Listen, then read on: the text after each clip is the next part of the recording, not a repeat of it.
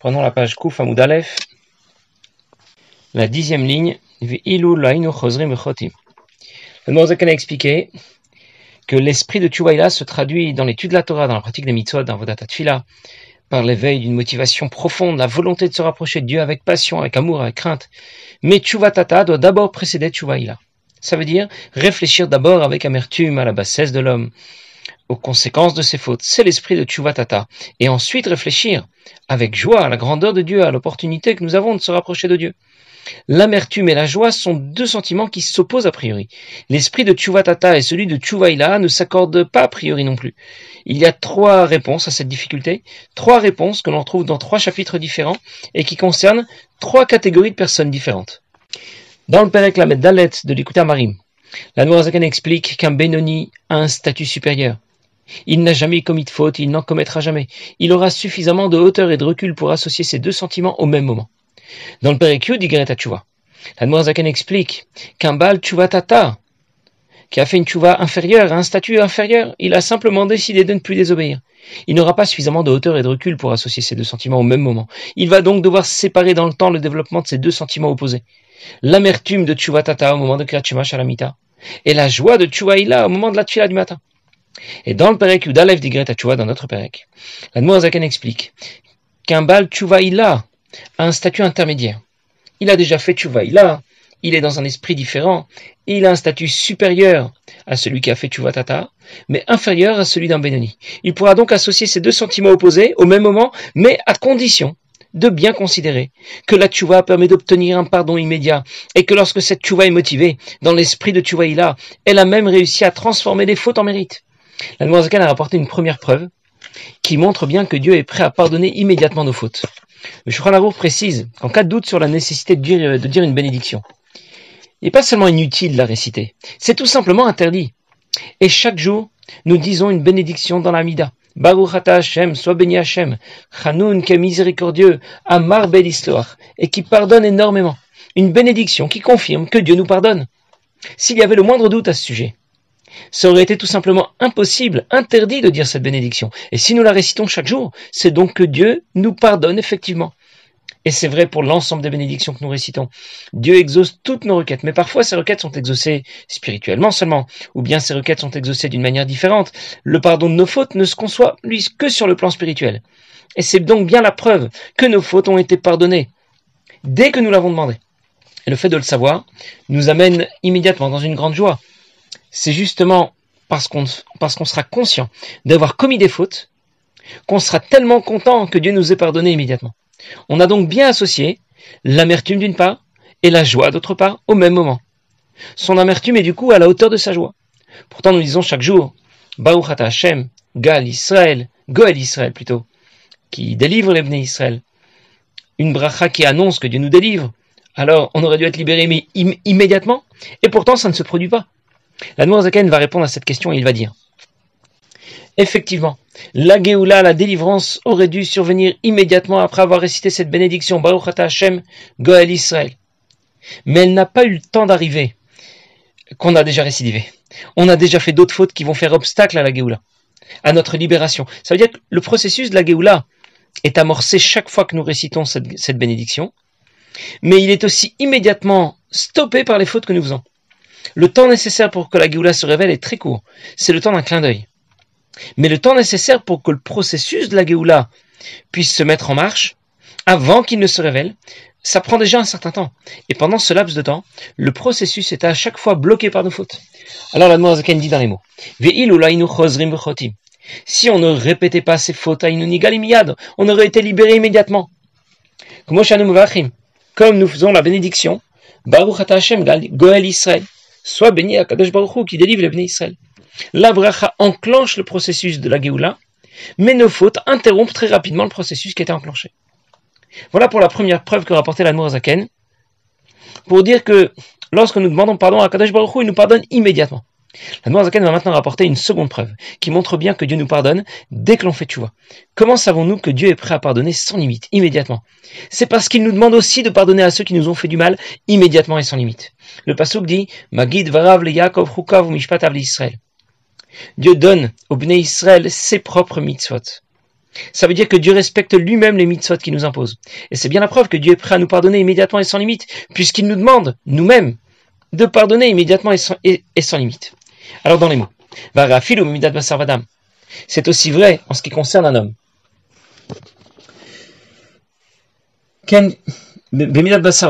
C'est ainsi pour, le, pour ce qu'on exige de nous.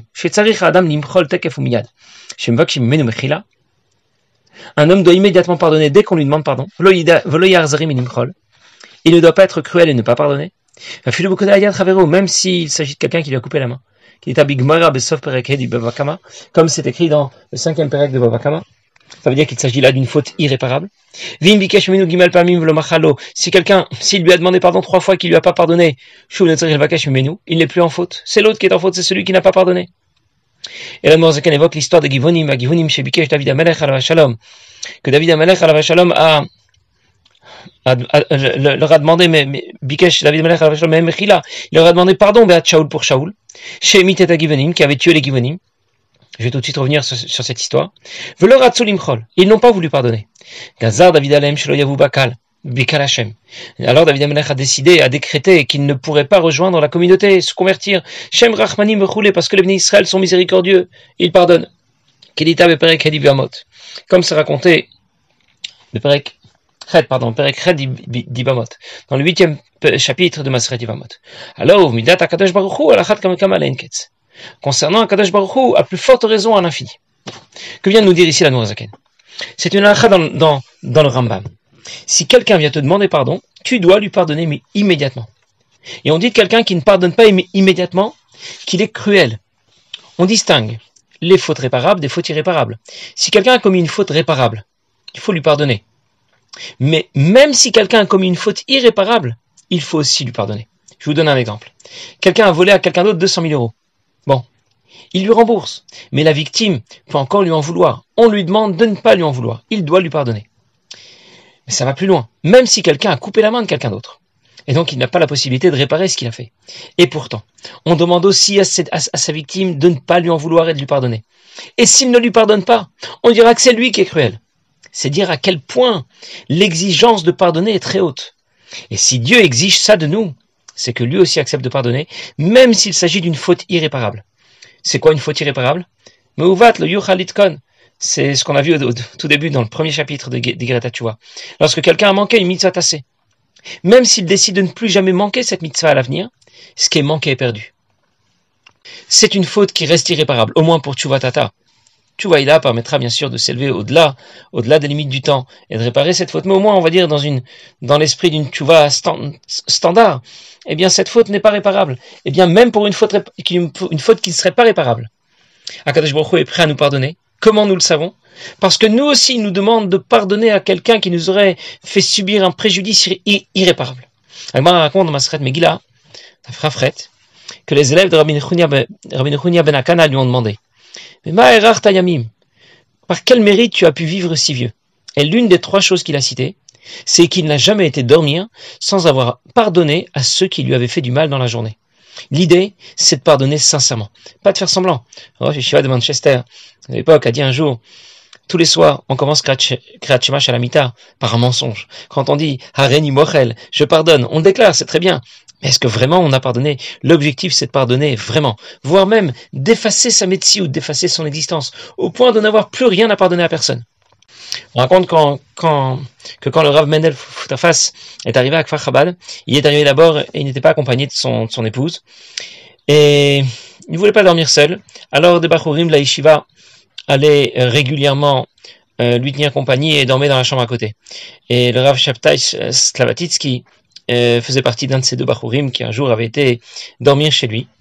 Et il raconte qu'ils ont été euh, l'accompagner, il leur a servi un verre de thé, il leur a raconté un pour chassidique, et puis ensuite il leur a dit que, en regardant sa montre, bon, maintenant c'est l'heure de faire Kratumash à la mita. Il dormait donc dans la pièce à côté, il y avait une porte entre les deux, pièces, et vers deux heures du matin, Rav Shavtai qui raconte qu'il a entendu quelqu'un pleurer, alors euh, d'abord inquiété, qu'est-ce qui se passe dans la chambre à côté? Euh, Il a regardé par le trou de la serrure, il a vu Mendel qui était assis, avec un sido dans les mains. Il était penché penché sur son bras. Il était en train de pleurer. Et il a écouté, il, il l'entendait dire, Shalamita, les premiers mots, Hareni Mochel, je pardonne, et il pleurait. Et ensuite il répétait encore une fois, Hareni Mochel, et il pleurait. Et Rav Shabtai a réveillé son ami, il m'a dit, regarde comment un chassid fait Kriyat Shalamita. Et on l'a regardé pendant un long moment, et on n'a pas trop compris ce qui se passait, parce que si quelqu'un a fait du mal à quelqu'un d'autre, il y a de quoi pleurer. Mais pourquoi pleurer pour pardonner? Après un certain temps, Mendel a fait Farbringen, il a dit beaucoup le Chaim. Et le deuxième Bachour en a profité pour euh, aller le voir et essayer de lui poser la question. À quoi il faut penser au moment où on dit à Mochel, au moment de à la Mita Alors Mendel l'a d'abord regardé avec beaucoup d'étonnement, il lui a expliqué qu'il fallait pardonner à tout le monde. Alors euh, notre jeune homme a été un peu plus loin, il lui a dit, mais pourquoi pleurer quand on dit ces mots-là? Et là, Mendel a compris qu'il avait affaire à des petits curieux qui avaient regardé par le trou de la serrure. Euh, que les deux jeunes gens n'avaient pas, les, yeux dans leur poche. Alors euh, il, leur il lui a dit, tu regardes ce que tu devrais pas regarder et après tu veux des explications. Bon, mais finalement, il leur a expliqué, il lui a expliqué, il lui a dit, si je ressens que je dois pardonner à quelqu'un d'autre, ça veut dire que j'existe encore, que j'ai encore conscience de mon existence, que mon ego est encore très fort, et c'est pour ça que je dois pardonner à quelqu'un d'autre pour ce qu'il m'a fait. Et c'est sur ça que je fais un bilan. Et c'est sur ça que je suis en train de pleurer. Qui je suis déjà pour oser pouvoir, euh, pouvoir dire que je suis prêt à lui pardonner? Et voilà à quel point on attend de nous de pardonner à quelqu'un d'autre. Alors je récapitule. On sait maintenant ce qu'on exige de nous. Pardonner sans limite, immédiatement, sincèrement. On sait aussi que Dieu nous pardonne. Et l'Admour Zaken évoque l'histoire de Givonim. Et Givonim, c'est un peuple, pas juif, qui vivait à l'époque de David Amelech, et on reproche à Shaoul d'avoir tué les Givonim. En réalité, il a tué aucun, aucun, des Givonim, il a seulement provoqué indirectement leur mort. Shaoul avait beaucoup de haine pour David. Quand David s'est enfui, les habitants de Nov lui ont porté assistance, lui ont fourni de la nourriture, des armes, et quand Shaoul l'a appris, c'est un certain Doeg, Adomi qui lui a rapporté, alors il a fait exécuter tous les habitants de la ville de Nov, tous des Kohanim.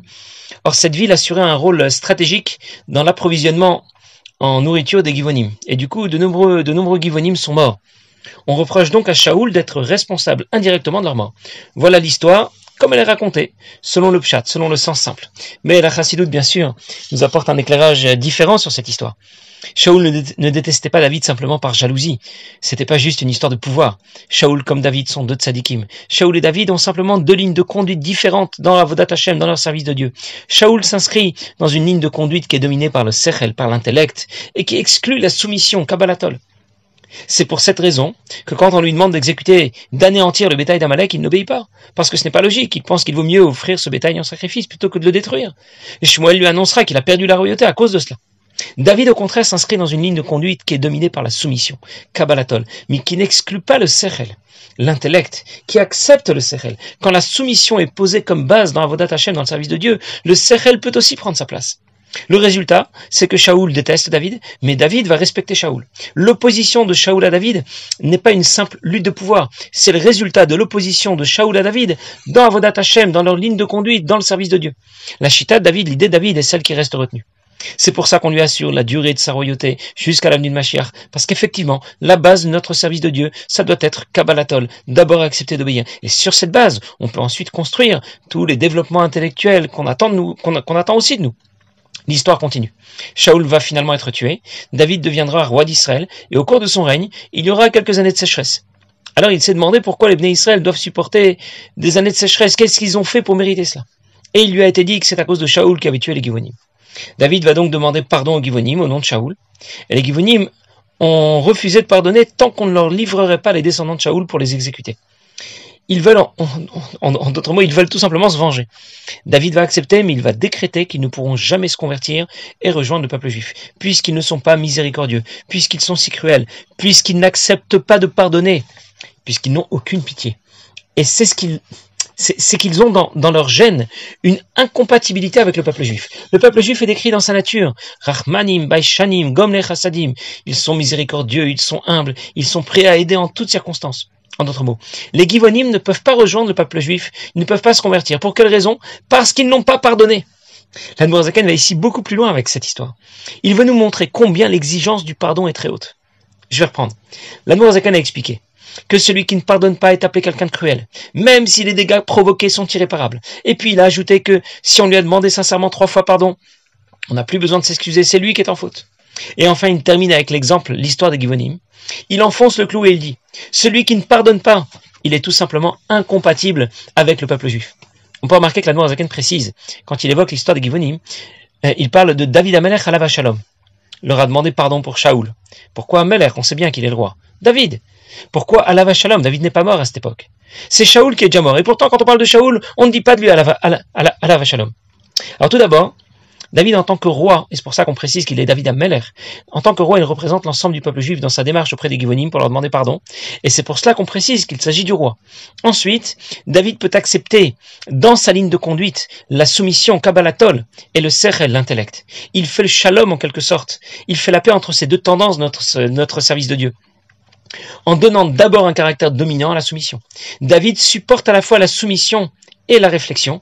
Et c'est pour cela qu'on dit de lui à la vache l'homme. Alors que Shaoul, au contraire, il n'accepte pas du tout la soumission dans son service de Dieu. C'est l'intellect qui domine. Il n'y a aucun shalom entre ces deux tendances. Et c'est pour cela que même après son décès, on ne dit pas de lui à la vache l'homme. Alors je reprends pour conclure. On nous demande de pardonner immédiatement. On nous demande de pardonner même des fautes irréparables. Celui qui ne pardonne pas, on dit qu'il est cruel. Celui qui ne pardonne pas après trois tentatives, on dit qu'il est coupable. Celui qui ne pardonne pas, on dit qu'il est incompatible avec le peuple juif. Voilà ce qu'on exige de nous. Voilà combien on nous demande de pardonner. Alors, si Akadosh Baruch exige ça de nous, c'est que lui aussi est prêt à pardonner immédiatement, même les fautes irréparables. Et quand je prends conscience que Dieu est prêt à pardonner, je vais être capable de faire le grand écart dont on a parlé, d'associer au même moment un sentiment d'amertume, d'humilité, de bitoul, en considérant la, la bassesse de l'homme, la gravité de ses fautes, et en même temps, un sentiment de joie en considérant la grandeur de Dieu, l'opportunité qui nous est offerte de le rejoindre en pratiquant Torah Mitzvot, en considérant que Dieu est prêt à pardonner immédiatement, sans limite. Comment, après tout ce que je lui ai fait, il est prêt à me pardonner Vraiment? Oui, parce que sinon, eh bien, il ne l'aurait pas non plus exigé de nous. Et c'est comme ça que nous savons à quel point Dieu est prêt à nous pardonner, et ça nous met naturellement dans une grande joie. Passez une bonne journée.